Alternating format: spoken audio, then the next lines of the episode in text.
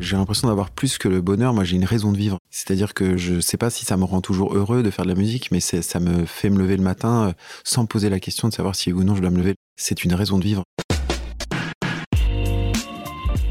Bonjour à toutes et à tous, je suis Alexandre Mars et vous écoutez Pause, le podcast où l'on prend le temps. Le temps de s'arrêter, le temps d'écouter, le temps d'explorer, le temps de rire. Merci de votre fidélité et d'être de plus en plus nombreux à nous rejoindre chaque semaine. Chaque épisode est l'occasion de marquer un temps d'arrêt pour aller à la rencontre de mes invités. Ces femmes et ces hommes sont des artistes, des chefs d'entreprise, des écrivains, des entrepreneurs, des sportifs ou des activistes. Et ils ont accepté le temps d'une pause de nous livrer les dessous et les secrets de leur parcours. Nous allons parler de réussite et d'échec, d'engagement et de mission, d'entrepreneuriat et de défis. Un moment unique et sans concession pour vous inspirer et vous évader. Vous êtes en pause, soyez les bienvenus. Nommé aux Victoires de la musique, récompensé de deux disques d'or, mon invité d'aujourd'hui est l'une des plus belles plumes de la chanson française. Et son talent a déjà conquis le cœur de millions de Français. C'est pourtant loin du feu des projecteurs qu'il grandit. Né en Provence dans les années 80, sa famille déménage à Paris à l'âge de 10 ans. Malgré son amour de la musique et de l'écriture, il choisit une voie très différente, la médecine. S'il va au bout de ses études, sa passion finit par le rattraper pour notre plus grand plaisir. Après avoir soigné par la médecine, c'est par la chanson qu'il décide désormais de soigner les maux de son public. Authentique et simple, celui qui écrit sur les virages de la vie se confie sans artifice dans ses chansons. La vie à deux, son amour en deuil, la parentalité, la perte de sa maman, encore son exil volontaire la Réunion. La justesse de ces mots a su séduire le public français qui partage volonté ses peines, ses joies et ses peurs. Entre deux concerts, il revient sur son étonnant parcours de médecin à chanteur en évoquant son enfance, ses premiers pas dans la musique, ses inspirations et se confie sur son paradis. Bonjour Ben Mazuet. Bonjour Alexandre. Comment tu vas? Ça va très bien. Merci pour ce tableau élogieux. J'ai conquis le public français. C'est pas mal quand même. Et j'allais dire aussi belge et, suisse. Francophone. globalement francophone, ouais. francophone. D'ailleurs, en parlant de ça, tu, parles anglais J'ai parlé, j'ai parlé à un moment. je suis devenu une chanson, catastrophe. T'as une chanson en anglais, hein? Enfin, je m'en suis. Euh, T'en as plusieurs? Quelques passages de certaines chansons qui sont en anglais, ouais, effectivement. Et ça t'a. Juste en parlant de ça, est-ce que ça t'a. Tu t'es dit non, parce que d'ailleurs l'accent est très bon sur, ces, sur ces passages-là. Tu t'es dit pourquoi pas en faire de plus en plus en anglais ou pas du tout? Euh, parfois, il y, a y a, des refrains, des, passages de, certaines chansons qui me viennent en, en anglais et euh, je trouve pas de, de façon française de le faire et du coup je garde l'anglais. Mais euh, je trouve que la langue anglaise, dans, dans la manière que moi j'ai de l'utiliser, c'est plus euh, pour la musicalité que pour euh, le sens, en fait. Et d'ailleurs, il y a plein de chansons, moi, anglophones, où je comprends pas du tout euh, ce qu'ils racontent. Et, et, ça m'émeut vraiment beaucoup quand même. Parce qu'il y a une musicalité dans la langue anglaise qui est géniale, qui en plus de nous, pour nous, Français nés dans les années 80, qui est euh, d'abord euh, d'écoute avant de comprendre. Hein. Moi, j'ai passé dix ans à écouter la musique anglophone sans rien ni comprendre, et c'est pas grave du tout. Vraiment, c'est pas grave de pas comprendre la musique anglophone pour pour en être ému. Est-ce qu'il y en a une qui t'émeut particulièrement? Je me souviens que euh, quand j'étais en CM2, mon premier gros coup de cœur musical, ça devait être Hey Jude des Beatles. Bon bah cette chanson, je je comprenais pas ce qu'il disait malgré tout. Euh. Non parce que avant tout la voix, la, la musicalité de la voix, la musicalité d'une langue, ça peut suffire à être émouvant. Après, il se trouve qu'en chanson française, on, on, ajoute à ça le fait de comprendre euh, les textes, mais parfois même ça vient parasiter la musicalité. Parfois, quand on comprend un texte, on, on est on est plus séduit par la musique parce que justement, on trouve que le texte est creux ou Parfois, c'est bien de pas comprendre ça que tu dis. Parfois, c'est bien de pas comprendre exactement parfois c'est important de pas comprendre. Moi, il y, a des, il y a des textes parfois qui sont ultra abstraits que je trouve magnifiques. Par exemple, dans les, dans les chansons de, de Bachung, quand il dit euh, On m'a vu dans le Vercors euh, sauter l'élastique, vendeur d'amphores au fond des criques. Je suis pas sûr de comprendre exactement ce que ça veut dire euh, précisément au sens premier, mais ça me ça m'émeut dans, le, dans la musicalité des mots et dans aussi la l'humeur du morceau. Et en plus, par, je crois qu'à force d'écouter ce morceau, je commence à comprendre ce qu'il veut dire en réalité. Première question que je te pose, c'est comment tu vas? Et en fait, toi, t'aimes pas trop dire que tout va bien. Tu dis que c'est difficile que tout aille bien. Mais moi, Et ça va en fait. Tu vis avec. C'est ça, je vais jamais très bien en fait. Donc ça, ça, me pose toujours un peu un problème qu'on me demande comment je vais parce que c'est euh, bon, ça me pose un problème. Ça me pose pas un gros problème, mais donc je je, je, je vais jamais très bien. Ça m'empêche pas de de comment dire de d'être heureux? C'est pas justement non, je dirais pas heureux, mais c'est j'ai l'impression d'avoir plus que le bonheur. Moi, j'ai une raison de vivre. J'en parle un peu sur scène, mais c'est c'est-à-dire que je sais pas si ça me rend toujours heureux de faire de la musique, mais ça me fait me lever le matin euh, sans poser la question de savoir si ou non je dois me lever le matin. C'est une raison de vivre, c'est génial. Alors ça me rend heureux parfois, malheureux aussi, mais euh, ça me pousse euh, et ça m'aide. Et du coup, je, je, pense que quand on me demande comment je vais, je crois que je suis plus en fait dans un dans un combat, je dirais, que dans un dans une osmose, si on, devait résumer mon, mes états d'âme quotidiens. C'était déjà le cas quand tu avais 15 ou 20 ans? Ça a été ma manière de fonctionner depuis toujours. Ouais. Depuis que je, je, suis petit, je, je mène un combat. Je sais pas exactement dans quel but, mais en tout cas, il est quotidien. Justement, en parlant de, de petit, je disais en introduction, né à Nice en 1981, ton papa est architecte, ta maman mm. professeur de français, on va y revenir. Mm-hmm. À quoi ressemble l'enfance justement au soleil du sud du jeune Benjamin? Euh, Hmm, euh, C'est ça. Je, suis le dernier d'une fratrie de trois, donc euh, je, je, crois beaucoup euh, à la place qu'on a dans la fratrie pour définir une, des traits de caractère, et donc j'ai un peu plus de temps que mes sœurs pour pour flâner parce qu'on s'occupe un peu moins de moi parce que je suis le troisième. J'ai peut-être aussi plus de liberté parce qu'on se parce que je suis le troisième. J'ai aussi peut-être plus de liberté parce que je suis un garçon et qu'on est dans les années 80 et qu'il y a encore il y a encore, dans, en tout cas moi j'ai grandi dans, dans, une éducation encore très genrée, on va dire, avec euh, une idée que le garçon certainement a plus de liberté. C'était malgré eux, hein, c'était pas mes parents en particulier qui, qui vivaient comme ça, c'était l'époque qui voulait ça. Donc euh, je pense que j'ai grandi certainement avec plus de liberté que mes sœurs. Et donc ça, cette liberté, ce temps, ce, ce temps où on s'occupait pas de moi, c'est ça a fait une enfance où je me suis, euh, je me suis pas mal ennuyé. et et je me suis pas mal instruit. Voilà, ça, je crois que c'est les deux trucs de mon enfance. Euh, L'ennui parce que je suis dans une maison de campagne euh, loin et on s'occupe pas trop de moi, donc euh, du coup, bah, je, je fais des choses. Je pense qu'il faut s'ennuyer pas mal déjà pour apprendre à faire du piano. Déjà, je pense qu'il faut avoir un temps d'ennui assez grand dans une journée pour se dire tiens, je vais apprendre à faire du piano. Et tu commences assez jeune, 6 ans ouais, c'est ça. Et, comment justement, pourquoi, pourquoi le piano plutôt qu'autre chose? Parce qu'il y en avait un. À la maison? Ouais, il y en avait un à la maison. Il y en avait un à la maison et du coup, je mais j'ai d'abord essayé tous les jouets de, de, ma maison avant de me mettre sur un piano, tu vois. Genre, j'étais pas fasciné par le piano du tout. Ah, juste, il y a un moment, euh, il restait plus que lui, donc je l'ai essayé et c'était, c'était. Ça appris à l'aimer tout de suite ou pas? Non, pas du tout. J'ai eu plein d'années où vraiment je c'était amusant, mais sans plus. Tes parents te forçaient un petit peu ou pas Pas du tout. Pas du tout. Mais il y a eu un moment euh, où j'ai commencé à m'accompagner en fait avec le piano pour chanter. Et en fait, chanter, ça a toujours été là. Ça, j'ai toujours chanté, euh, vraiment beaucoup chanté. Euh, à 6 ans déjà, 6 ans À 6 ans déjà, ouais, ouais, je chantais beaucoup. J'écoutais des chansons, les chansons qu'écoutaient mes parents et mes sœurs, et, je chantais dessus. J'aimais bien chanter, mais je, je pensais pas que j'aimais plus chanter que les autres. Maintenant, je réalise que oui, je, je crois que j'aimais plus chanter que les autres.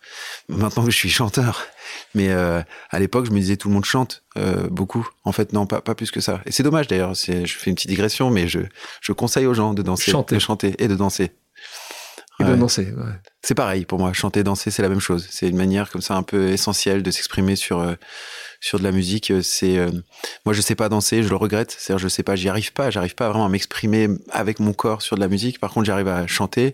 Sur, sur, scène, tu le fais pourtant. Tu un peu, voilà. Mais disons que c'est c'est moins mon mon, mon cœur d'expression quand j'écoute de la musique, mais je je pense que j'aurais pu euh, aussi euh, euh, m'exprimer avec la avec la danse. Je, je, comprends très bien le bonheur qu'ont les gens à, danser parfois quand je les vois s'exprimer sur de la, de la, de la musique. Je trouve ça aussi puissant que le chant.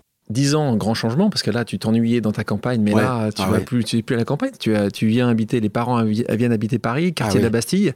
Ah, ah ce changement, raconte-le-nous. C'est oh là là. Heureux. Ah oui. Ah c'était incroyable. C'est, c'est, je suis tombé amoureux de cette ville. Je suis arrivé, je m'en souviendrai toute ma vie. Euh, ma grand-mère est venue nous chercher parce qu'à l'époque, elle, euh, elle était en transit à Paris. Et, euh, et, on est en voiture et on est, on est sur les, les quais de Seine et, on, et je vois cette tour Eiffel là.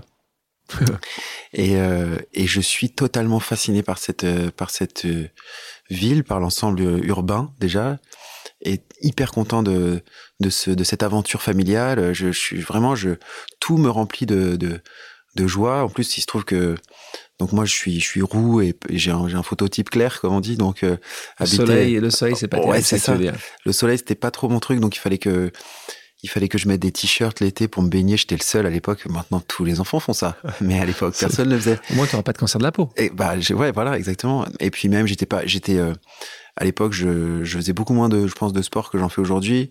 Et euh, c'était une société euh, euh, dans laquelle je vivais qui était très tournée autour du, sport, du loisir. J'étais pas bon. Et puis je suis arrivé à Paris où les gens sont sont pas très sportifs pour le coup, et où en fait il fait gris très souvent, donc il y a vraiment pas besoin de mettre trop de crème solaire.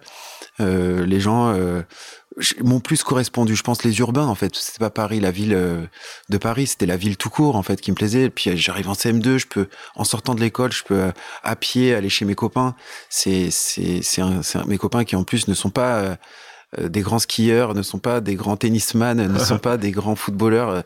Ce sont juste des gens qui essaient de vivre et de prendre du plaisir. Donc c'était ouais, c'est un, c'est un, un, énorme et génial souvenir d'arriver à Paris. À tel point que même quand tes parents repartent là-bas, ouais tu restes à Paris. Voilà, c'est ça. Ah, ça, c'est parce que t'es es jeune à ce moment-là, t'es es adolescent.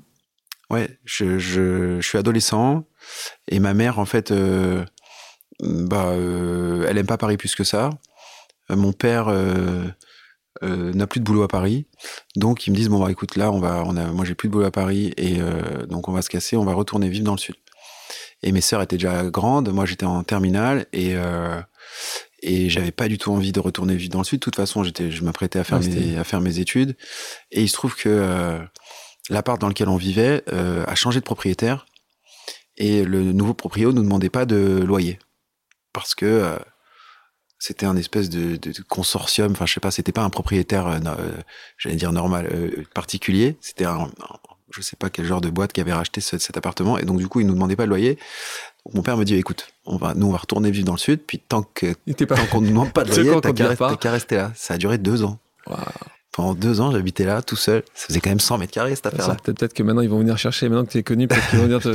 ah, oui, prescription, attention. oui, non, c'était C'était deux ans géniaux, parce que du coup, euh, mes parents euh, étaient partis. Moi, je. Je Avec tes sœurs, quand même, t'étais seul Non, euh j'étais seul, oh j'étais seul, c'était génial. Bon, après, c'était ma, ma première année de, de médecine, donc c'était difficile, mais. Quelque chose que je ne savais pas, c'est quand tu as commencé à écrire. Ouais. Donc, tu as commencé à écrire. Donc, euh, ce moment où tu allais tous les étés euh, euh, aux États-Unis. Donc, c'était, ah c'était une volonté de ta maman qui avait elle-même passé du temps aux États-Unis de t'envoyer là-bas. Et donc, c'était le début de ces. c'est pas comme aujourd'hui où ça aurait été peut-être par WhatsApp ou par d'autres moyens que tu aurais correspondu avec la famille, mais c'est comme ça que tu as commencé à apprendre, ou à prendre du plaisir à écrire quand tu envoyais des lettres à ta famille? C'est ça, par les lettres en tout cas, par, par, par, l'épistolaire. Mais mes parents euh, s'écrivaient déjà beaucoup entre eux, alors qu'ils habitaient ensemble. Donc c'est quand même euh, intéressant. Voilà, mon père dessine en fait beaucoup, donc du coup souvent il, pour s'exprimer, il, dessine et il écrit très bien, les deux en même temps. Donc du coup, il est beaucoup plus à l'aise, je pense, dans, l'expression écrite que, orale. Donc ça, c'est quelque chose qui, a toujours existé dans, ma famille. Puis par ailleurs, effectivement, mes parents sont partis euh, très jeunes, vivre un peu partout dans le monde, donc euh, ils ont correspondu, je pense, avec leur famille essentiellement. Et, euh, puis, et sont arrivés les États-Unis. Ça, c'était vraiment un grand principe d'éducation de ma mère, qui avait vraiment, qui a beaucoup de principes d'éducation. Et euh, je trouve ça très bien parce que c'est tellement incertain euh, d'être d'être un éducateur. Je trouve c'est pas mal d'avoir quelques certitudes, même si bon en fait ça marche pas si bien, mais c'est quand même pas mal de se dire ah tiens ça je pense que c'est très important, ça je pense que c'est très important. Et pour elle par exemple c'était très important que on aille tous les étés aux États-Unis pour apprendre l'anglais. Ça c'était un mais alors on pouvait être fauché tous les étés, on partait tous les trois aux États-Unis. C'était obligatoire. Euh, et je je pense que d'ailleurs ça devait ça a dû être euh, le fruit de pas mal de de frustration du côté de ma mère, parce que je me souviens d'années euh, difficiles dans la famille où on partait quand même aux États-Unis et on se plaignait. Parce que nous, euh, faut s'imaginer, en CM2, tu pars aux États-Unis, t'as pas, tu parles pas un mot d'anglais. T'arrives dans la, dans, dans, dans CM2, c'est tout petit quand j'y pense. mon fils, il est en oh CM2. Et t'arrives dans l'avion et t'es là, t'es, t'as la nana, l'hôtesse qui te demande si tu veux boire quelque chose. Même ça, tu comprends, comprends pas. Et euh, t'es vraiment jeté. C'est vraiment le, principe de apprendre à nager en jetant un gamin dans l'eau comme ça, et puis il finira par y arriver de toute façon. Et ça marche par contre. Hein, C'est vrai que c'est très efficace. Je suis rentré de ce, ce mois de CM2. alors les premières lettres que je leur écrivais, c'était je suis désespéré, mais faites quelque chose. Venez me chercher. Venez me chercher. Et mes parents qui me répondaient super calmement, ne t'inquiète pas. Euh, ça, ça, finira par, par, arriver. Et c'est vrai, ça finit. Le temps que la lettre arrive, de toute façon, euh, t'étais déjà rentré Alors, il y avait des fax. fax. Je, il faut que tu expliques à nos auditrices, nos auditeurs, ce qu'est un fax, parce que je pense qu'ils ont peut-être oublié. Ben, c'était un espèce de. Ça ressemblait à un téléphone avec une imprimante sous le téléphone. Et en fait, tu pouvais euh, envoyer un message, enfin, une lettre par, par téléphone et ça s'imprimait. Tu envoyais pas de fax, me dis pas que tu envoyais des fax. Ah, j'envoyais des fax. J'envoyais des fax à mes parents parce que j'étais, j'étais vraiment, bah, c'était dur. Enfin, c'était dur. C'est plutôt des éducateurs qui étaient là-bas disaient il faut absolument. J'étais dans une famille, il n'y avait même pas d'éducateur. J'étais dans une famille. famille complètement plongée là. Parce qu'en fait, ma mère. Quelle, quelle région? T'as fait plusieurs régions ou là CM2? j'ai fait tout, tous les années dans, le, dans la même famille, ce qui était génial. C'est-à-dire que la première année, effectivement, c'était un peu difficile, mais euh, la deuxième année, ça commençait à être beaucoup Comment ils plus cool. s'appellent? Rappelle de nous leur nom. Ils Le... s'appellent les Brennan. Les Brennan. voilà. Et ils étaient où? En que- Ils, quelle étaient- partie ils des étaient, États-Unis? ils étaient dans la banlieue de Philadelphie. Waouh, Ah, c'était, c'était super. Ah non, c'est- difficile quand t'es en CM2 de partir dans un pays où tu connais pas la langue, un tout petit peu la culture, mais en vrai, euh, très rapidement, c'est devenu, devenu génial. En plus, il y avait un type qui avait mon âge. Ils avaient six enfants, les Brennan, donc euh, voilà. T'as revu justement le pote qui avait tourné Bien sûr, il se marie là. Il habite New York. Il se marie là euh, euh, en avril. Je, je pense que je vais y aller. Ouais. Génial. Ah, Ah ouais, génial. Et il parle français maintenant? Y Il est avait un échange ou pas? Il y avait Bien pas sûr, d'échange bien sûr, il venait. Ouais. Ah. Ils venaient tous, tous. Tous les frères sont venus. Les sœurs. Il y avait toujours chez moi. Il y avait toujours quelqu'un d'étranger qui venait au moins deux mois, trois mois, six mois. Ma mère. euh, Très, très, elle insistait beaucoup pour recevoir voilà, des gens, euh, des gens de- venus du monde entier. Et toujours des gens en, en partance ou qui, qui venaient. C'était vraiment cool. Donc tu commences à écrire. Alors c'est important. Tu commences à écrire justement pour te plaindre au départ auprès de ta maman, et puis après tu prends ce plaisir-là, et surtout Ouais. le plaisir que tu as donné. Alors le fait qu'elle soit certainement professeure de français a certainement Ouais. aidé euh, dans tout ça. Et à quel moment tu as commencé à, à écrire par, par plaisir? Tu arrives à t'en souvenir après ou, Euh, ou justement c'était un très plaisir vite. de Ouais, très vite? Très vite, ouais. Dès, dès les premières lettres, là, euh, celles dont je te parle, où je- j'essaie d'être le plus grave possible pour expliquer qu'il était urgent de trouver une solution, je pense que déjà, j'appréciais euh, j'appréciais déjà d'être grave. tu, tu sais que si ta maman ou ton papa l'ont gardé, les ont gardés ces lettres? Ah, c'est sûr que non. Non. Ah, c'est sûr que non. En fait, ils nous demandaient, à tous les trois, ils nous demandaient de, revenir de nos voyages avec des, euh, carnets, des carnets de voyage. Il fallait qu'on raconte, euh, qu'on fasse des journaux de bord. Et je me souviens que mes sœurs, euh, avec beaucoup de succès avec leurs journaux de bord, et je me souviens que moi, pas du tout. C'est-à-dire que mes parents, quand j'arrivais avec mon journal de bord, ils le regardaient genre, ah là là là là, il va falloir lire ça. C'était très fourni, avait beaucoup, de- c'était très écrit. Et, et c'était pas franchement joyeux, quoi. Donc, ils aimaient pas trop mes journaux de bord, je me souviens de ça. Donc, c'est quelques années après du bac en poche, tu vas faire de la médecine. Euh, C'est extrêmement important pour euh, et certainement les, les jeunes qui nous écoutent, mais en ces années de première terminale où les gens ne savent pas forcément toujours Mm. euh, quoi faire, il y a beaucoup de choix. Mm. Souvent, on parle, de, on, on parle de médecine comme souvent euh, quelque chose que, qui, où tu as été touché un petit peu très tôt. Tu sais, Mm. je, je vais m'occuper des autres, je vais passer ma vie à ça. Est-ce que c'est ça qui a fait Tu étais juste très bon en, en sciences Qu'est-ce qui a fait que tu as choisi médecine? Je pense que c'était en grande partie lié au fait qu'on m'a demandé de choisir un métier. Euh, et c'est très particulier de demander ça à un, enfant de 15 ans, 16 ans, 17 ans, de choisir un métier. D'abord, un métier, ça porte un nom. Il y a plein de métiers qui portent pas de nom, donc euh, euh, tu, choisis parmi les métiers qui portent un nom. Donc effectivement, il y a médecin, je dis n'importe quoi, mais il y a des tas de métiers qui portent des qui portent- architecte, boulanger, plombier. Mais euh, le métier que tu fais toi, par exemple aujourd'hui, on peut pas considérer qu'il porte un nom clair, tu vois. Entrepreneur. Ouais, d'accord, mais c'est difficile en, Ah, mais t'as raison, à ça veut 16 ans de dire dire, je veux être entrepreneur, c'est très large. Tout le monde peut dire aujourd'hui, Ouais, euh, devenons entrepreneur. Et puis en plus, je pense qu'à versatile. 16-17 ans, tu es encore en train de te former, en fait, de te forger euh, une pensée politique, de te forger. jeune. Donc c'est hyper tôt pour choisir un métier. Donc j'ai essayé de trouver un métier. J'ai dans, dans ces métiers, j'ai essayé de prendre celui que je considérais comme le plus universel, euh, qui fonctionnerait dans toutes les, les sociétés, euh, si demain elles devaient changer. Euh, et, et donc j'ai opté pour ça aussi parce que je je- j'avais toujours apprécié passer du temps chez le médecin généraliste, tu vois. Je- quand j'allais le voir, je T'avais apprécié. Tu dis, oh bah tiens, je cool, ouais, je vais passer un moment, je vais prendre un vaccin, je suis content, ça, une prise de sang, c'est cool. J'aimais bien le statut euh, social du gars, j'aimais bien l'idée d'être un peu, euh, voilà, euh, dans un village qui est euh, euh, l'épicier, le médecin, tu vois, j'avais bien cette idée-là. En tout cas, je, me, je rentrais en médecine pour être un médecin de campagne, je pense, euh, comme le médecin que moi j'avais quand j'étais petit. Je n'avais pas foutu les pieds dans un hôpital. D'accord, ça c'est vraiment une vraie erreur. Tu vas pas faire médecine sans avoir foutu les pieds dans un hôpital parce que tu vas y passer 10 ans. Donc, donc ce que tu dis là quand même, c'est que tu, tu veux devenir médecin, tu te vois généraliste. La plupart des gens que je connais aujourd'hui, quand ils veulent faire médecin, ils me disent, moi je sais déjà que je veux faire spécialiser, spécialisation ça. Toi, du tout. généraliste. Ouais, ouais.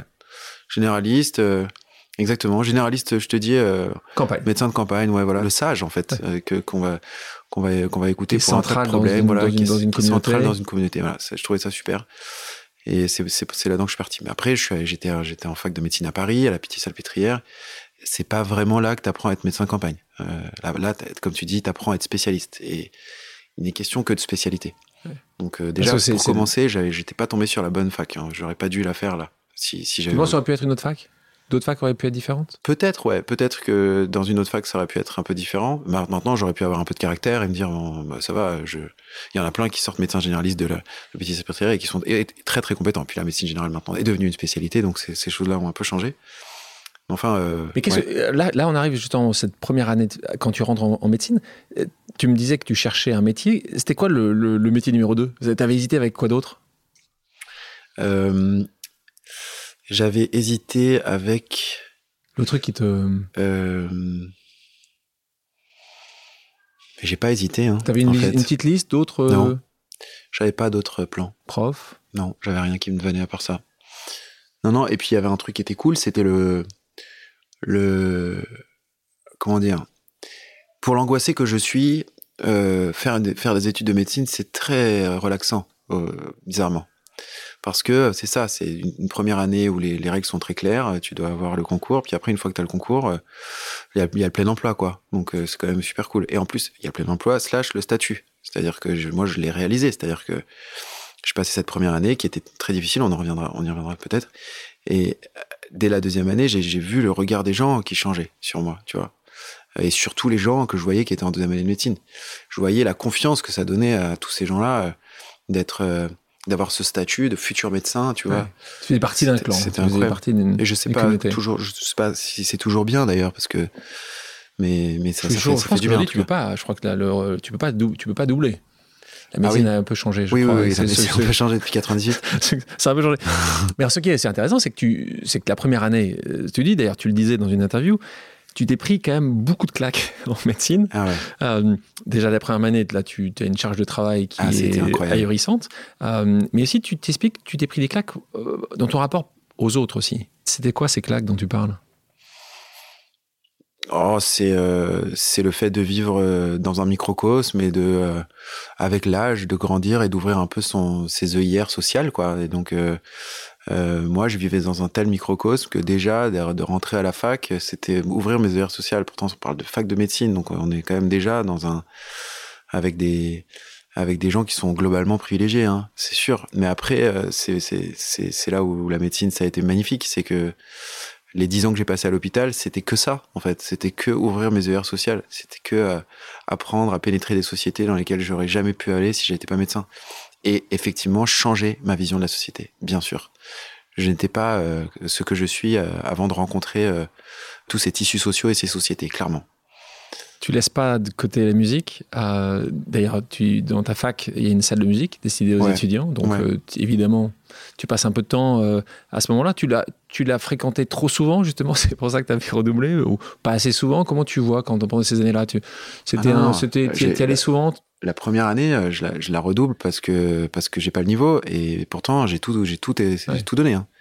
Donc Mais pas tout donné, vraiment. T'es pas que t'avais pas assez travaillé. C'était juste pas assez fort. Pas assez fort. Voilà. Et, euh, et la deuxième première année, euh, c'était à l'époque c'était très commun hein, de faire deux premières années. C'est-à-dire que sur les 90 personnes qui étaient reçues, tu en avais 70 qui étaient en deuxième première année et 20 qui, qui étaient euh, en carré, ouais, carrément première première année. Donc euh, non, non j'ai vraiment travaillé comme un fou et euh, j'ai eu du bol parce que j'ai été reçu dernier de dernier reçu quoi, 89e sur 89, tu vois. Je suis parti travailler en Corse. Et en fait, j'étais de retour de Corse au moment où, sont arrivés les résultats. On ne sait pas vraiment quel jour ça va arriver. Et, euh, mon père m'a appelé et il m'a juste. Ah, c'était pas 89 d'ailleurs, c'était 87. Euh, mais c'est allé jusqu'à 89, bon, peu importe. Et euh, il m'appelle et il me laisse un message euh, parce qu'en fait j'étais dans les routes Corse et on n'entendait rien. Et enfin, on captait pas. Et il me laisse un message et il me dit juste 87. Et en fait, j'écoute son message et je sais pas si c'est 87 ou 96. Et ça change tout, en fait. Tu sais que t'es pris. 87, c'était pris, 96, c'était pas pris, c'est plus du tout la même chose. Du coup, je me souviens d'un moment, euh, même, même, même 25 ans, 22 ans après, un moment un peu stressant dans, la, dans les montagnes euh, corse où je sais pas si, si ça, si ça l'a fait ou pas. Voilà. Bon, il se trouve que c'est oui. J'en parlais dans le spectacle précédent où je disais, il y a que très récemment que j'ai réalisé que je ne pourrais plus être euh, footballeur professionnel. Et c'était pas une question de talent, hein, c'était juste une question d'âge. C'est un peu, je pousse le truc à l'extrême, c'est pour dire que dans ma tête, tout est possible. Et puis après, j'y vais, j'essaye. Mais quand on essaye, là, il faut avoir la lucidité de se dire parfois que pas du tout, en fait. C'est pas du tout possible.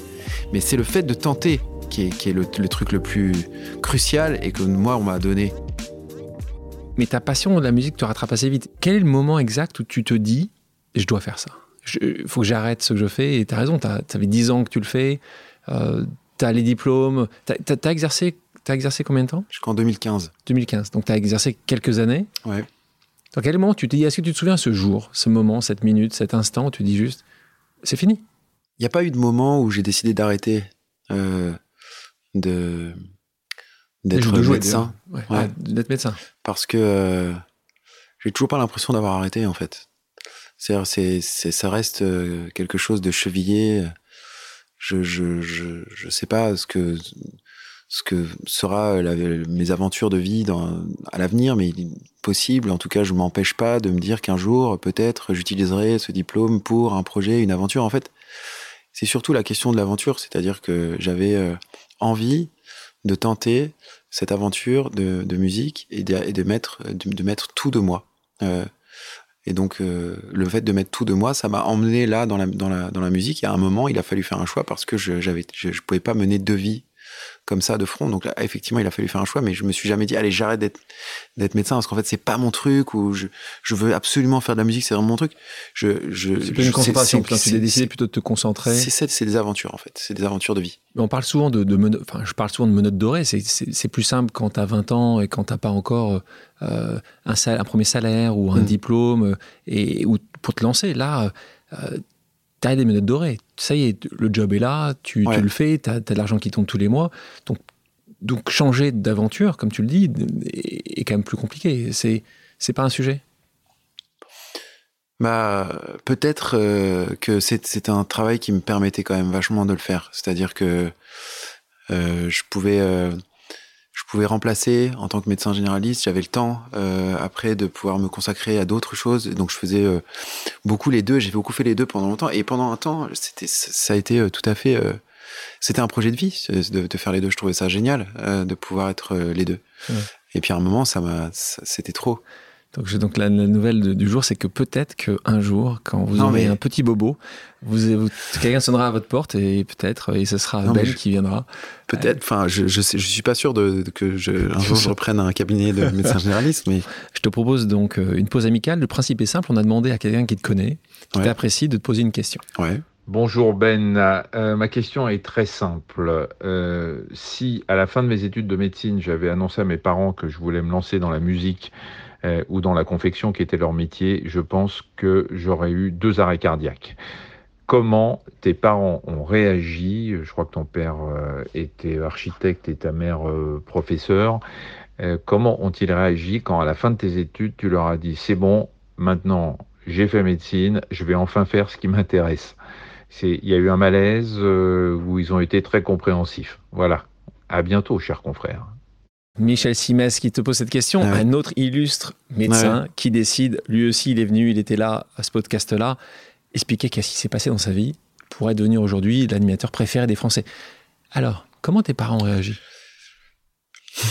Bah, c'est-à-dire que ça rejoint un petit peu la question précédente, c'est-à-dire que ils n'ont pas eu besoin de réagir parce qu'il n'y a jamais eu vraiment euh, de, de choc euh, Brutal. Je, voilà, c'est ça. Une évolution. Et, et, et, tu sais, ça me fait penser que ça m'est, ça m'est déjà arrivé qu'on me, qu'on me, comment dire, sollicite pour euh, des sujets euh, de d'articles ou d'enquêtes qui sont, ils ont tout plaqué pour. Ouais. Et euh, chaque fois, je, je, je réponds pas positivement à la sollicitation parce que j'ai vraiment pas l'impression d'avoir tout plaqué pour quoi que ce soit. Euh, et peut-être que je me peut-être que je me mens à moi-même en fait tu vois. Peut-être que si peut-être que je qu'en vrai euh, je j'avais ce, ce, truc de la musique euh, chevillé au corps aussi et que et que j'aurais tout fait pour que ça marche mais j'ai j'ai pas cette sensation là quand je regarde mon parcours en tout cas. Et euh, et, et, surtout puisque là on s'adresse aussi euh, euh, aux, aux, gens qui qui se cherchent je j'ai pas eu besoin de en tout cas en moi-même j'ai pas eu besoin de faire ce choix très fort qui m'aurait coûté beaucoup je pense en termes d'angoisse notamment et on reparle de, de l'angoisse. Euh, et papa et maman, très fiers, heureux euh... Pas tout de suite, au début, on va voir, hein, le début, ça quand même. ça a été, c'est dur quand même, comme n'importe quoi. Hein. C'est très dur. C'est très dur. Il faut, faut être clair. Hein. C'est, tu peux remplir des salles aujourd'hui, mais quand même pendant des années, ça a été, ça a été. Dans leurs yeux, t'as vu quoi? Mes parents, ils ont, ils ont toujours été très confiants. En fait, c'est marrant parce que euh, ça fait depuis le début du, de, de l'interview où je me dis il faut absolument que je te parle de ça euh, par rapport à par rapport à la confiance que de, de mes parents.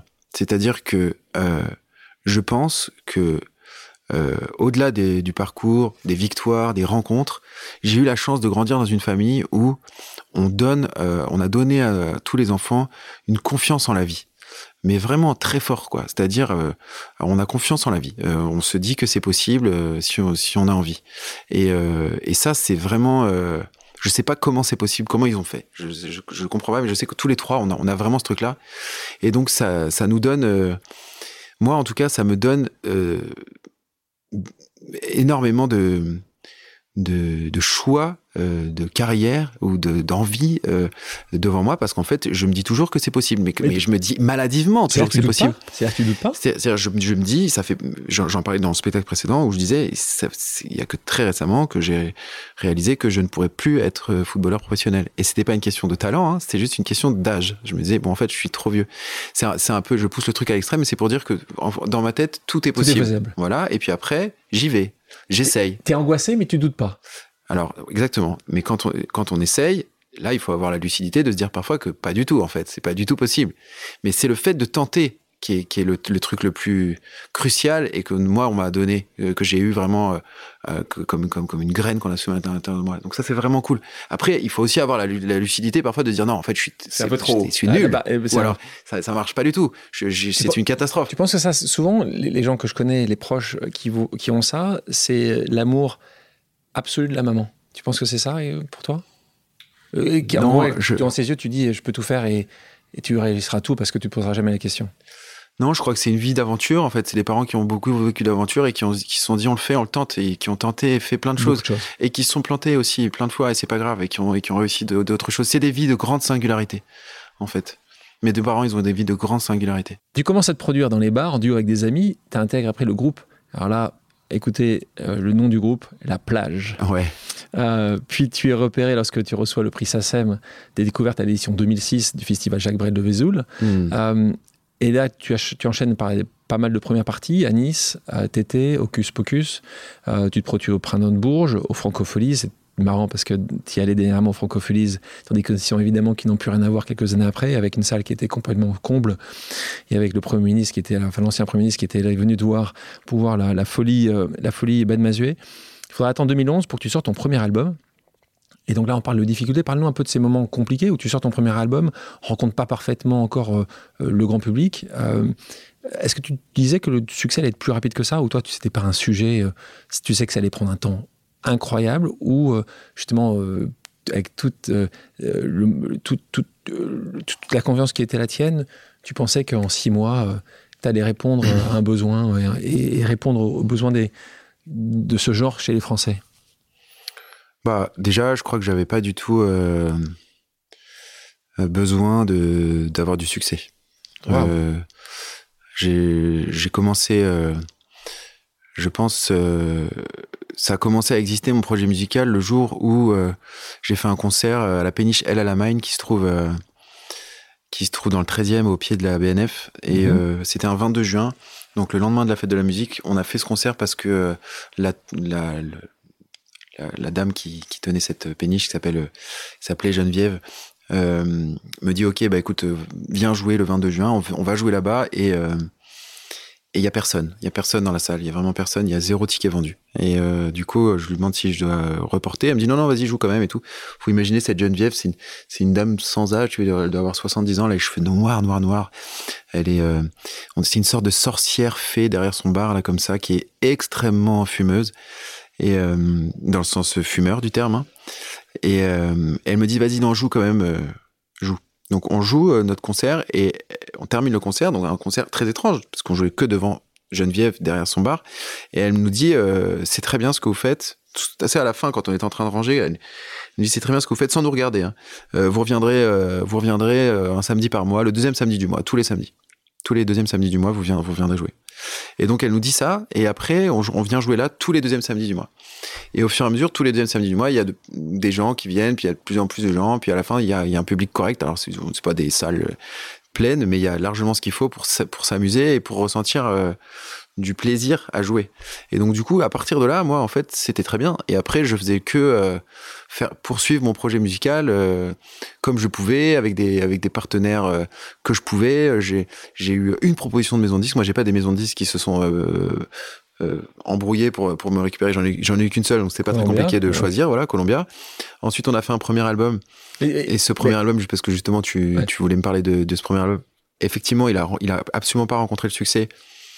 Alors que euh, c'est vrai que euh, tu, tu, tu, tu rentres dans une maison de disques, t'as tout un cortège de, de gens euh, qui te disent, euh, qui te prédisent le meilleur, euh, et donc tu te dis ah bon, euh, ça va être à ce point-là, c'est incroyable et tout. Puis en fait pas du tout. Ils, disent ça évidemment à tout le monde, et euh, et ça me dérangeait pas du tout de pas rencontrer le, le succès. J'étais pas gêné par ça. C'est on continuait notre bonhomme de chemin, ça progressait, c'était bien. Ouais, mais alors, pas mal de questions après ce que tu viens de dire. Premièrement, il faut quand même payer ses factures, Ouais. son appartement. donc ça, tu, tu, tu le faisais comment? Parce que c'est bien de pas avoir de succès, mais il faut quand même, t'arrivais quand même à, à gérer Ouais, correctement tu- tu- un, tu- bon ton- là, tu y arrivais? Ouais, carrément, t'as ton statut. euh, on, faisait, on faisait beaucoup de concerts, on acceptait Beaucoup tout, tu vois, voilà, on faisait des ateliers, euh, des ateliers d'écriture, on, on se débrouillait, ouais, on trouvait largement ce qu'il fallait. Et explique-nous, parce que ça intéresse euh, évidemment une partie des gens qui nous écoutent, euh, c'est les coulisses. Comment ça se passe quand Columbia vient te voir, euh, ils viennent te voir sur un concert, c'est euh,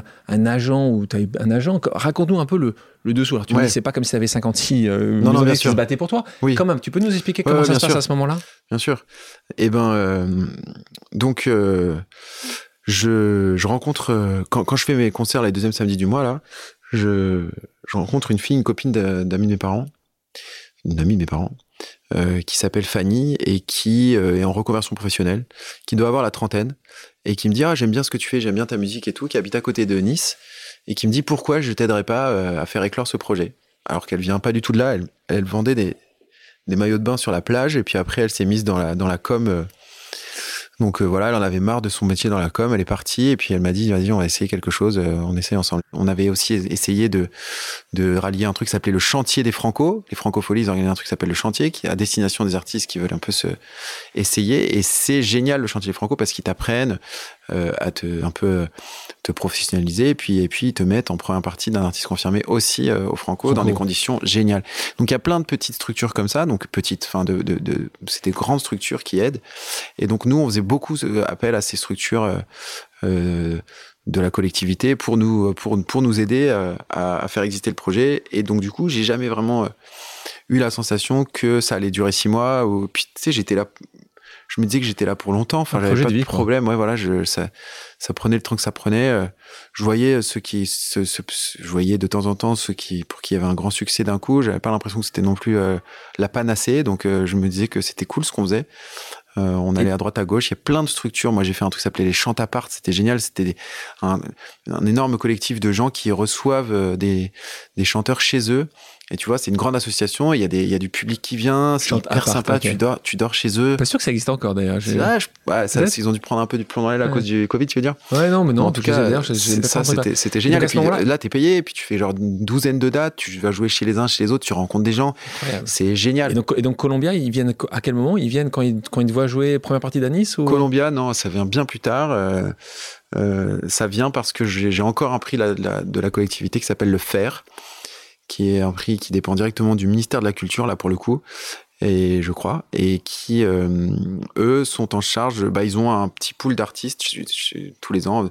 M est passé par là, euh, Christine Anne Queen est passée par là, pas mal d'artistes qui sont passés par là. quelques- Voilà. Bons. et, euh, et tu reçois de l'aide euh, structurelle. Et donc là, la dame qui s'occupait, qui s'appelle Claude Guyot, qui s'occupait de du fer, elle me dit mais t'as pas de maison de disque Je dis non. Elle me dit attends, je vais je vais appeler ce gars-là, ça pourrait l'intéresser. Et ce gars-là, c'était euh, Philippe Gandillon, qui est donc un directeur artistique de chez Columbia, qui a dit ah tiens moi ce, ce projet m'intéresse. Euh, rencontrons-nous, on s'est rencontrés et il m'a fait une proposition pour euh, pour signer chez lui. Il faut imaginer que c'est très rare parce que euh, d'habitude, pour signer dans une maison de disques, souvent il faut euh, séduire plusieurs directeurs artistiques de plusieurs boîtes différentes pour qu'ils aient la sensation de, de devoir te signer, sinon tu vas partir dans une autre crèmerie. Là, il y avait aucune crèmerie qui était intéressée. Donc du coup, euh, c'était c'était très audacieux de sa part de me proposer quand même de signer. Oui, t'avais proposé, t'avais envoyé tes maquettes à d'autres ouais, ouais, J'ai eu des rendez-vous incroyables où les gens me disaient, me recevaient pour me dire, on ne sait pas quoi faire avec votre musique. J'ai dit, mais si vous savez pas quoi faire, pourquoi vous me recevez? Enfin, à quoi ça sert? Enfin, Il dit, ouais, c'est, vrai. Ouais. Il disait quoi? Parce que parce que c'était pas, c'était ni des poèmes, ni des chansons, c'était, c'était ton style à toi? Comment, tu, c'était, comment ils l'ont défini Comment ils le définissaient? Euh, je, je, pense qu'effectivement il y avait un problème de définition. Peut-être que c'était ça. J'ai mis du temps moi à me trouver musicalement de toute façon, puisque je faisais pas beaucoup de studio. Je faisais vraiment que de la scène. C'était ça qui me plaisait. Donc le fait de faire que de la scène, le, studio, peut-être que ça marchait pas très bien. Puis j'avais peut-être une, manière de, parler de mon projet qui était pas forcément euh, très réussi. Je, je leur en veux pas d'être passé à côté de moi. À l'époque, c'était pas, pas compliqué de passer à côté de moi. Euh, après ton quatrième album, toujours chez Columbia? Toujours chez Columbia, parce que j'ai signé pour cinq albums à cette époque-là, ce qui est très rare. Ouh C'est dire s'ils y croient. Enfin, c'est cinq albums. Tu sais, c'est les maisons de disques. Donc en fait, tu signes pour deux albums. Au bout de deux albums, elles n'ont plus aucun, aucun devoir envers toi. Mais par contre, toi, t'en as, si jamais ça marche, tu dois continuer sur un album, puis un album, puis un album. Donc là, on est, on est là-dessus. Donc on a fini. Et bientôt le cinquième. Euh, on a fini. Donc ça doit être le, donc ça doit être quatre albums alors. Parce que... Paradis est donc le quatrième album. D'accord. Qui donc donc voilà donc donc. Je les compte pas, disons. Quatrième. Moi je peux je les compte pour toi. Donc le prochain nouvelle négociation. Donc là il y aura peut-être un peu plus que une seule maison disque qui va venir te voir là. Bah là, maintenant, je suis grand, donc euh, j'ai plus besoin de maison de disque après ah, parler. C'est fini les maisons de disques euh, Bah, indépendant. Je, pense que oui. Je pense que là, j'ai, euh, avec le temps, j'ai, rencontré des gens, puis j'ai appris, j'ai la, la, structure, les, les gens avec qui j'ai envie de me lancer dans, dans ce projet-là. Donc c'est moins utile que peut-être qu'il y a 10 ans, les maisons de disques aujourd'hui sont. Ça dépend des projets, ça dépend des gens, ça, ça dépend de ce que tu as comme, comme entourage. Mais mais c'est vrai que bah, on parlait de Grand Corps Malade. Grand Corps Malade aujourd'hui, il produit lui-même ses disques avec Jean Rachid parce que euh, ils ont à force, à force d'en faire, ils savent, ils ont le savoir-faire. Jean Rachid, hein, qui est donc Jean Rachid Kalouche, le, le, producteur, le partenaire, le producteur, le frère euh, venant d'une autre maman de de, de, de, de Fabien de Grand Corps Malade. Ils sont ensemble depuis tout le temps. Le mentorat, mes yeux, est essentiel.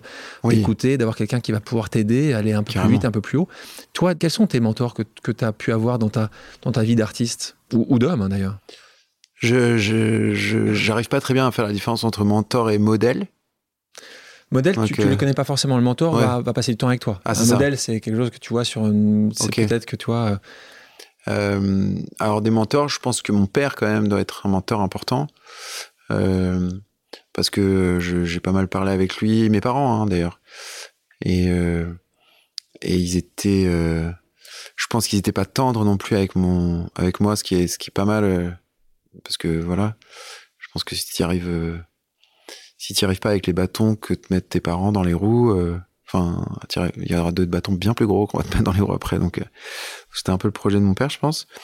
Donc ça, ça m'a aidé. Et puis aussi l'audace, parce qu'il est très, il, est très à cheval sur l'idée d'être singulier et audacieux, ce qui sont des qualités importantes quand on quand on choisit la voie que j'ai choisie. Euh, et ensuite des modèles plus que des mentors j'en avais ouais je me souviens qu'au début euh, quand je me suis lancé dans la musique je trouvais que je trouvais que M c'était vraiment extraordinaire ce qu'il faisait parce que euh, il me donnait la sensation de à chaque fois s'adapter euh, à la situation dans laquelle il était musicalement. C'est-à-dire quand il avait pas beaucoup de succès et qu'il faisait des salles de, de 30 places il faisait des concerts géniaux pour 30 personnes et c'était adapté à la jauge. Et puis après il faisait des Olympias et les Olympias étaient très réussis très adaptés à la jauge. Puis après il faisait des Zéniths et puis pareil puis Bercy. Et à chaque fois en fait il, avait me donnait l'impression de d'emboîter le pas de son succès avec beaucoup de, de, facilité, alors que son succès était vraiment extrêmement grandissant. Il est vraiment passé de toutes petites salles à des énormes trucs. Et donc ça, c'était un modèle, euh, un modèle euh, pas mal. Je, regardais aussi euh, Aurel San du début de, de, MySpace, voir, voir comment, comment lui aussi il, il, proposait sa musique, la manière nouvelle qu'il avait de proposer sa musique, et toujours aujourd'hui d'ailleurs. Tu reviens avec un nouvel album en 2014. la raison de parler de ta maman, c'est qu'il s'intitule 33 ans. Et où figure le titre Vivant, en hommage justement à ta maman qui a, disparu en 2013. Mais cette chanson, et c'est assez euh, étonnant, et puis ça représente assez bien euh, ce, que tu, ce que tu dis dans tes textes, et pourtant d'un rare optimisme. Est-ce que c'est ton truc, euh, parler de ces choses sombres avec en même temps avoir une ode à la joie, aussi bien dans la musicalité de ses paroles que dans le texte, en fait? Alors, euh, Vivant, c'est un, c'est, un morceau euh, qui dit euh, que on, on, arrive à garder les gens en vie tant qu'on tant qu'on les a tant qu'on y pense quoi c'était ma première grande sensation par rapport à, mon processus de deuil. C'est-à-dire de dire en fait il est pas mort. Il est encore il vit encore en moi. C'est un procédé assez classique du deuil, c'est le, déni, quoi. C'est le, début. Après, tu passes par tout un tas d'autres phases, mais c'est vrai que j'ai écrit ce morceau à ce moment-là. Donc, du coup, c'est très réjoui comme, comme morceau et c'était pour moi très agréable de le faire. C'est toujours très agréable de le faire. De toute façon, moi, je suis traversé par l'espoir et l'optimisme hein, dans, mon, dans, dans, dans, ma musique. Hein. Il y a toujours ça. Comment justement toi qui l'écris à un moment particulier de ta vie, un moment essentiel de, de, construction de soi quand tu perds quelqu'un d'aussi proche, dix ans après tu le joueras, après tu, le joues de la même manière, est-ce que tu te souviens pourquoi tu l'as écrit, est-ce que c'est ça devient un automatisme de, de jouer, tu écoutes à peine les paroles, euh, euh, comment ça se passe, comment tu le vis toi en tant qu'artiste? Euh, non, non, il faut le, les morceaux que tu chantes, il vaut mieux, il faut les ressentir, hein, sinon il faut pas les chanter. Hein. T'arrives toujours à les ressentir tout le Bah ouais, parfois moins. Et quand, quand on sent que c'est un peu moins, il faut, tu le sors de la, la, liste et puis tu, tu le laisses un peu de côté. Il reviendra. Peut-être. Euh, on en parlait euh, avec d'autres artistes justement de ça, de l'idée que c'est important de jouer euh, sur scène des morceaux qui te font de l'effet, quoi. Sinon, sinon ça se voit. Je crois. Je trouve que être inspiré, c'est toujours un moment très heureux. C'est très agréable. Alors euh, d'ailleurs, c'est une belle contrepartie au grand moment de tristesse, parce que parfois ils peuvent être source d'inspiration qui donnent une forme de plaisir. Parlant d'autres artistes, je voulais euh, qu'on parle du processus de création. Pour tous les artistes ou ceux qui veulent se lancer ou qui écrivent, il y en a beaucoup qui, sans être vouloir aller sur des grandes scènes, sont euh, rêvent et, et, jouent et, écrivent eux-mêmes. Tu peux nous parler un peu de ce processus de création qui est très, très, très Ben Mazuet euh, D'où tu tires ton inspiration euh, Qu'est-ce qui t'inspire le plus? Est-ce que, est que tu, voilà, tu pourrais nous amener un peu dans, ton monde? Pour ceux qui te connaissent, on sait que tu as un monde très à toi. Est-ce que, comment tu, tu tires cette inspiration? Forcément des choses que tu as vécues. Euh, des choses que j'ai vécues, des choses que je, moi je, j'écris avec ce que je vis, avec ce que je vois et avec ce que j'imagine. C'est à peu près les, les tu t'imagines aussi autant? Tu mettrais un tiers, un tiers, un tiers? Parce que quand ouais, tu parles, c'est peut-être pas un tiers, un tiers, mais en tout cas, je, c'est les trois grands leviers, quoi. Par exemple, euh, je, j'ai fait une chanson qui s'appelle L'homme modeste, qui est une des premières chansons que j'ai écrites, euh, qui parle euh, de de ces gens qui euh, qui qui ont pas besoin d'être très expansifs dans la vie et, et qui malgré tout ont très ont confiance en eux. Euh, et ça parle d'une seule personne. Je, je, je décris quelqu'un dans le premier couplet, puis après je fais le refrain, puis je continue à le décrire dans le deuxième couplet. Et en vérité, euh, dans le deuxième couplet, c'est une autre personne, mais je les ai mat, enfin je les ai euh, matchés. Voilà, je les ai mis en, ensemble parce que pour moi, ils font partie de ces gens modestes, euh, tels que je les imagine. Et ça, ça demande un peu d'imagination de de, de, de, de relier deux personnes entre elles pour en faire qu'une seule. Euh, mais c'est issu de l'observation, c'est-à-dire je, je, je, regarde, parfois je, je retrouve des, des, schémas de, de, comportement un peu identiques chez plein de gens, et du coup ça me permet de, de déceler quelque chose qui va pouvoir faire le, un début de chanson, parce qu'il y a un trait de caractère que je trouve commun chez plein de gens. Voilà. Ça c'est de l'observation, après il y a un peu d'imagination, puis il y a évidemment aussi le, le vécu. Mmh. Ouais. ouais, bien sûr. Ah, pas mal. Ah, hein. Bien sûr. Il y a pas mal de vécu quand même. Oui, il y en a pas mal, mais je m'oblige pas euh, à raconter... Euh, l'exactitude de mon vécu. C'est pas, pas, c'est pas le projet. Il faut que ce soit juste euh, sincère, en fait. Ça doit résonner, en tout cas. Résonner, voilà, c'est ça. Mais on n'est pas obligé de dire la vérité quand on est un artiste. On, enfin, c'est. Tu, tu, veux dire que tu peux l'embellir? C'est une phrase de Gérard Jugnot, je crois, qui disait les artistes sont des menteurs qui disent la vérité. Et j'aime bien cette phrase parce que c'est un peu ça. Ouais, c'est. C'est-à-dire que, par exemple, là, je, je regardais la série de Blanche Gardin qui s'appelle La meilleure version de moi-même. Et donc ça parle de Blanche, hein, ça parle d'elle. Euh, on la voit, ça commence, elle sort du, de son spectacle, de son spectacle exactement. Elle est dans sa robe de qu'on connaît là, de princesse dans laquelle elle joue son dernier spectacle. Donc c'est vraiment elle. Et puis on, on voit que c'est des caméras qui vont la suivre dans son quotidien. Et puis à un moment, elle va chez sa mère et elle s'embrouille avec sa mère et sa sœur. Enfin, c'est horrible, la scène est terrible. Et en fait, euh, je regardais dans le dans le casting, je regardais euh, si sa mère c'était vraiment sa mère et c'est pas sa mère en fait, c'est une comédienne. Et sa sœur aussi, c'est une comédienne. C'est-à-dire qu'elle elle mêle complètement à la vérité. Ouais, et puis au fur et à mesure, on, se rend compte que cette blanche elle est quand même bien barrée, certainement plus que la vraie blanche. Pour, pour qui est déjà quand même pas mal barrée, donc euh. pour, pour, justement aller vers des situations qui sont plus drôles ou plus réussies que si c'était uniquement sa vraie vie. Donc moi, je trouve euh, c'est un peu ça ce que je fais. C'est-à-dire que je, parfois, j'utilise le jeu, mais c'est pas toujours pour parler exactement de l'exactitude de, de ma situation. Un des plus grands paroliers qui t'a beaucoup inspiré et que t'aimes beaucoup Renaud. Renaud. je pense Renaud. Tous. Ouais, Renaud, je pense. Euh...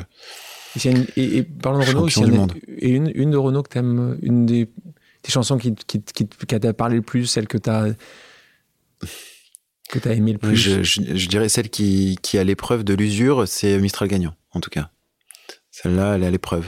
Elle, euh, elle s'use pas. Après, est-ce que c'est, euh, est-ce que, est-ce que le, la, la, plus belle des chansons, c'est la chanson qui s'use pas?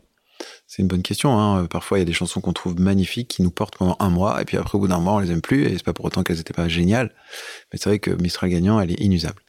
Et donc, tu l'as souvent joué sur scène quand tu étais. Je l'ai jamais joué. J'arrive pas du tout à chanter Renault. Non, ça marche pas. J'ai déjà essayé, mais ça fonctionne pas du tout. Je, du coup, je fais que l'écouter. Quelle était la chanson la plus difficile à écrire? Celle qui m'a pris le plus de temps, je pense que c'est Quand je marche. Quand je marche. Quand je marche, j'ai fait euh, une première version de Quand je marche que j'ai pas gardée, mais qui m'a déjà pris un temps fou à écrire. Espèce de, de, titre, je voulais faire un truc euh, hyper à la, à la Elton John, tu vois, vraiment, un truc comme ça, tu vois ta tin tin tin tin un truc comme ça. Et du coup je voulais que cette pêche là là de d'Elton John que je trouve il a une espèce de pêche quand il joue enfin c'est un truc de fou. Et, euh, et ça marchait pas ça marchait pas. Et je trouvais quand même malgré tout que le thème euh, était bien. D'habitude dans dans la vie normale j'aurais abandonné. Mais je voulais vraiment qu'il existe dans mon album un, titre qui parle de, de marché. Donc j'ai pas lâché j'ai pas lâché j'ai pas lâché. Ça a fait des, des jours et des jours à travailler sur une chanson ce qui est ce qui au bout d'un moment est pénible pour tout le monde et un jour, euh, le pianiste, il a, il a joué ce, ce, ce, cette harmonie de piano là, et euh, c'est venu, d'un coup. Et donc, t'écris quand toi tu composes le piano avant les, paroles, les paroles, les paroles le piano. Comment ça, comment ça se passe chez bah, toi Tu vois, c'est très différent à chaque fois. C'est différent à chaque fois. Mais là, euh, sur quand je marche, il y avait le piano et j'étais, je suis arrivé dans son bureau. Il jouait ce piano là. Je me suis assis, j'ai pris mon téléphone, j'ai écrit le truc d'un coup en une fois. Ça a pris 20 minutes. Et question, est-ce qu'il est plus facile, encore une fois, question qui pour toi, même tu te poses même pas, mais pour nous, c'est intéressant de savoir. Il est parfois plus facile de composer, d'écrire quand tu es heureux, quand tu es malheureux. Est-ce que, est que tu as vu avec ton expérience que parfois c'était tu avais une, une, énergie positive qui venait d'un moment, d'un instant? Qu'est-ce que ou ça dépend aussi? Bah déjà, je trouve que être inspiré, ça arrive et c'est toujours un moment très heureux c'est très agréable.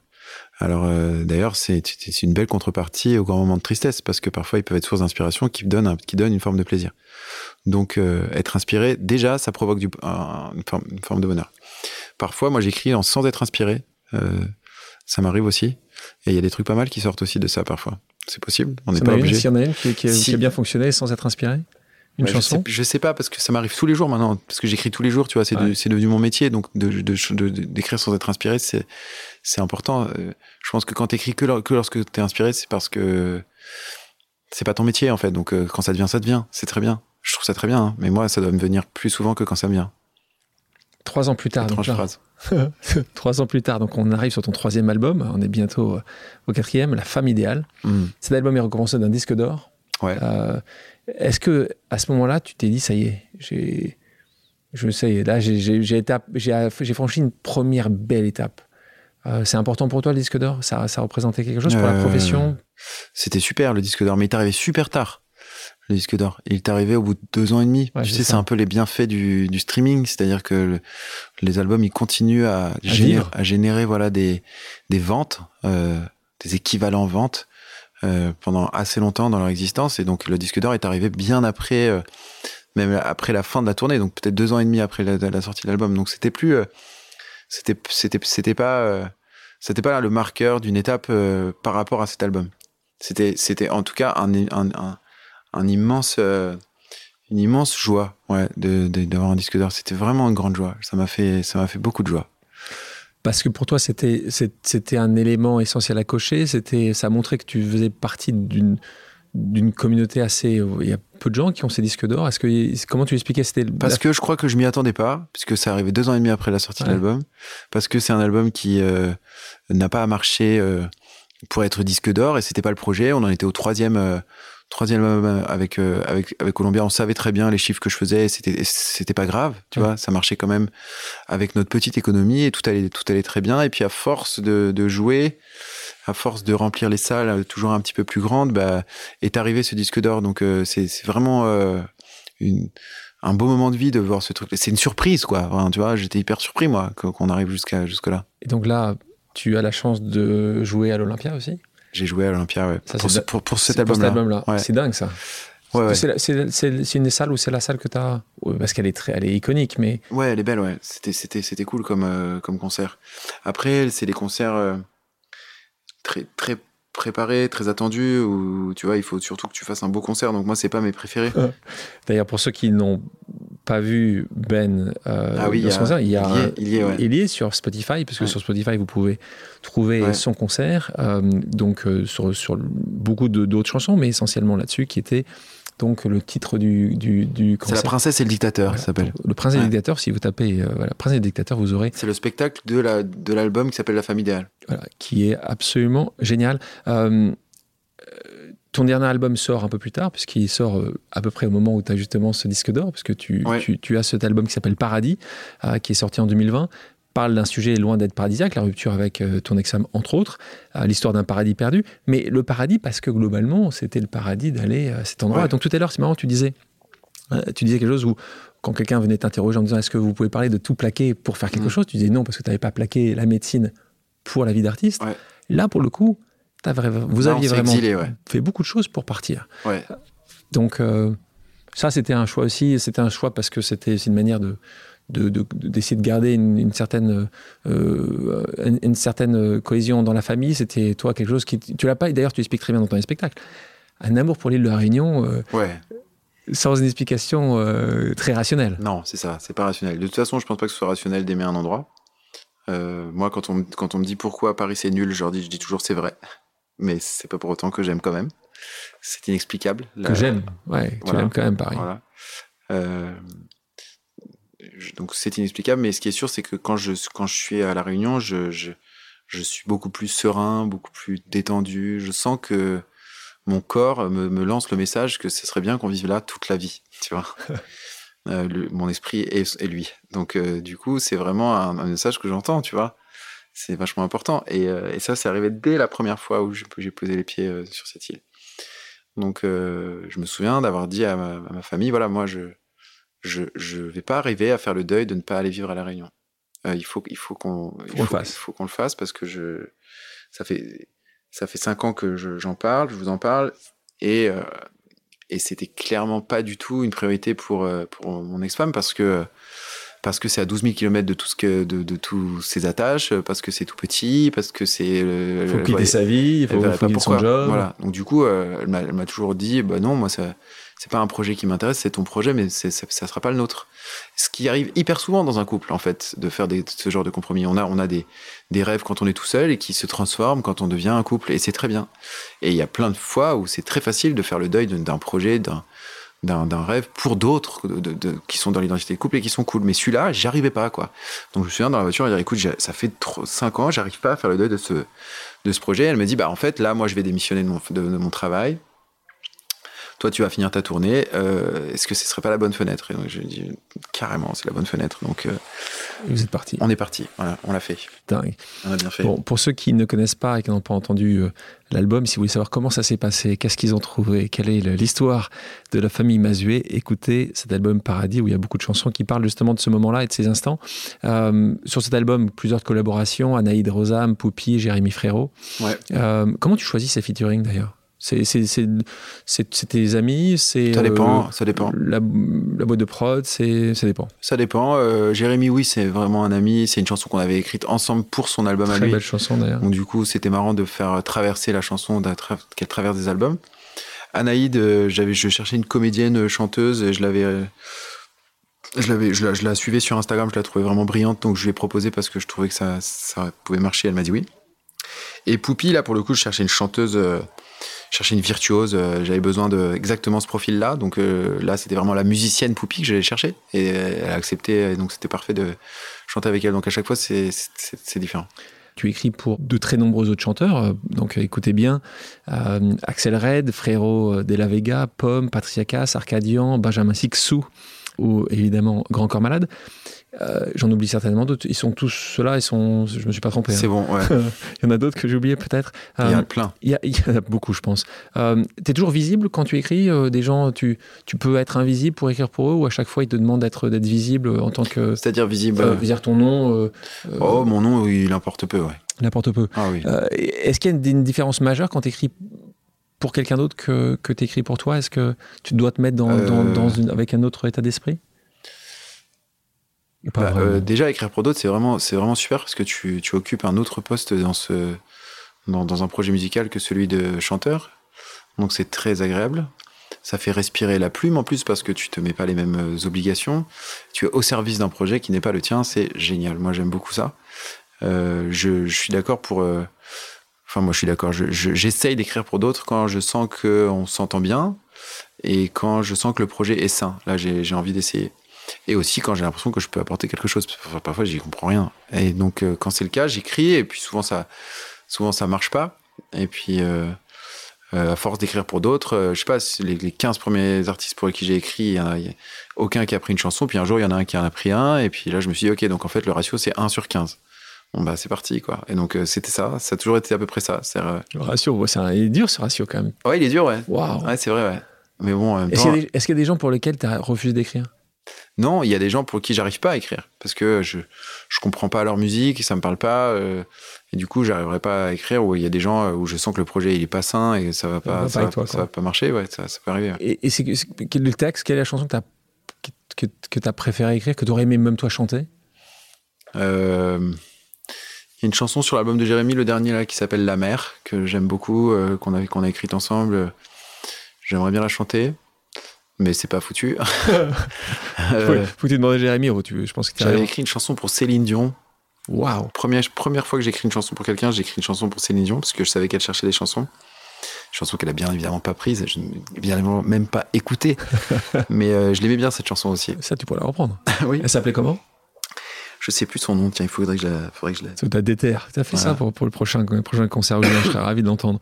Euh, les concerts, on en parle, c'est quelque chose où, tu es né sur scène, tu, racontes des histoires, tu, emmènes euh, les gens qui sont dans la salle. Euh, moi, je, je te dis, évidemment, je suis fan, mais je suis venu un, certain nombre de fois te voir sur scène. Fabien, notre pote commun, donc euh, alias Grand Corps Malade, dit, et je le cite, sur scène, il nous emmène, il nous balade. Surtout, il est drôle. c'est, mmh. Ça, c'est assez vrai tu te prépares spécifiquement avant de rentrer sur scène? Est-ce que, là, nouveau, hein, c'est les coulisses. Est-ce que des choses que tu fais, que tu as l'habitude de faire Tu marches du pied droit, tu t'embrasses quelqu'un, tu mm. penses à rien, tu donnes un coup de téléphone. Est-ce qu'il y a un truc spécifique? Ah oui, c'est très protocolaire. Très protocolaire. Ah oui. Globalement, la vie en tournée est assez protocolaire. C'est une routine. Et je pense que pour que ça fonctionne, étant donné le volume des dates qu'on fait, il faut que cette routine, elle soit respectée. Euh, moi, depuis que la, tournée a commencé, depuis le 2 juin, j'ai une vie quand même assez monacale. Hein. Ça, a l'air d'être le, grand fun, mais en fait, en fait, c'est très sérieux. Euh, donc, euh, ça, moi, ça passe par le matin, je cours, je cours tous les matins pour justement pour m'affranchir d'une partie du track. Je pense que ça épuise le track quand même de courir. Et ensuite, euh, juste avant de monter sur scène, bah, disons trois quarts d'heure avant de monter sur scène, je repasse mes habits. Ça me détend et c'est bien. Euh, ensuite, euh, je les enfile. Ça aussi, ça me prend du temps. Pourtant, ça pas, je j'ai pas des robes très compliquées, hein, mais mais ça me prend pas mal de temps, ça aussi. Et après, je fais des exercices de, de, de chant à la con. Et ensuite, ensuite, je retrouve tout le monde, peut-être un quart d'heure avant de monter sur scène. Là, on m'équipe, c'est-à-dire que j'ai pas mal d'équipements à mettre euh, sur le corps. Là, donc là, on est déjà dans les coulisses. Avant, on est en loge. Là, on est dans les coulisses. Là, les, les deux musiciens font pas mal de, de blagues de légères. En fait, ils, ils, un maximum de légèreté à ce moment-là. Et puis après, on se, on se colle front contre front, euh, tout le monde. Et quand tous les fronts contre front ont été collés, là, on, on y va. Je te propose maintenant une deuxième pause amicale avec Grand Corps Malade. Salut Ben. Euh, j'avais une petite question pour toi. Selon toi, quelles doivent être les qualités essentielles d'un père de famille au bord du terrain de foot pendant le match de son fils? On s'entend bien, puis on, a, on, est, on est très collègues en fait, parce qu'il a des enfants, moi aussi. Il est chanteur, moi aussi. Bon, voilà, c'est, c'est, et on a, on a à peu près la même génération. Ça suffit à. Gens, à, à, texte aussi. À bien s'entendre, ouais. Puis en plus, musicalement, on a, on a des choses en commun. Donc, euh, c'est vrai qu'on on a plein de choses en commun. Et il parle de ça, là, de cette histoire de foot, parce que. Euh, parce que, euh, une fois, j'ai. J'avais mon. Je, moi, moi j'ai, un, un, de mes enfants qui, qui joue au foot, qui joue beaucoup au foot. Et, et ça me d'être sur le bord du terrain, ça m'émeut beaucoup en fait. Je, trouve ça hyper beau euh, de, voir cette équipe se, démener pour, euh, pour essayer de gagner. Je, trouve que c'est une des grandes joies de ma parentalité, c'est de, voir mon fils jouer au foot euh, avec ses coéquipiers. J'adore et du coup ça me transporte et ça me transporte beaucoup trop. Voilà. Et du coup je crie, je hurle, je suis complètement transporté beaucoup trop. Et je me souviens d'une fois à la réunion où je vais le voir entre, deux matchs et où je, je lui dis voilà, tu tu euh, es numéro 6, donc ton, ton, but en fait c'est de récupérer des ballons, de ratisser, euh, et ton, toi ton projet c'est de pas les perdre. Donc après euh, c'est pas grave, c'est de passer, passer en retrait, c'est pas grave, pas toujours obligé d'aller de l'avant. L'important c'est surtout pas perdre ton ballon. Et puis voilà. Et puis quand tu sens un dribble, et eh ben tu y vas. Surtout et confiance et puis amuse-toi. Et puis il me dit ouais je vais faire ça, je vais faire ça papa, je vais faire ça. Et puis toi tu peux faire comme comme au premier match. Je dis ah, c'est quoi, qu'est-ce que tu veux que je fasse? Il me dit bah tu peux rester en tribune. D'accord. Donc euh, du coup, euh, ça m'a un peu calmé. Euh, maintenant, je, dans les matchs, j'essaie de me taire. Le message était passé.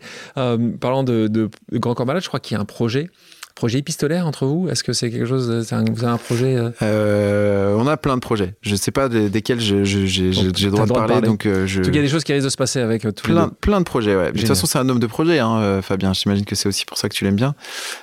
c'est il est, c'est vraiment quelqu'un qui, qui, qui, est en permanence en train de, de se projeter. C'est, j'adore ça. Un homme, un homme merveilleux, euh, Fabien Marceau, grand corps malade. Euh, avant de rentrer sur un quiz, je vous propose une pause musicale. Quelle est ta chanson culte? Si tu as une chanson culte euh, Les Mr. Jones des Counting Crows. On va en écouter un extrait.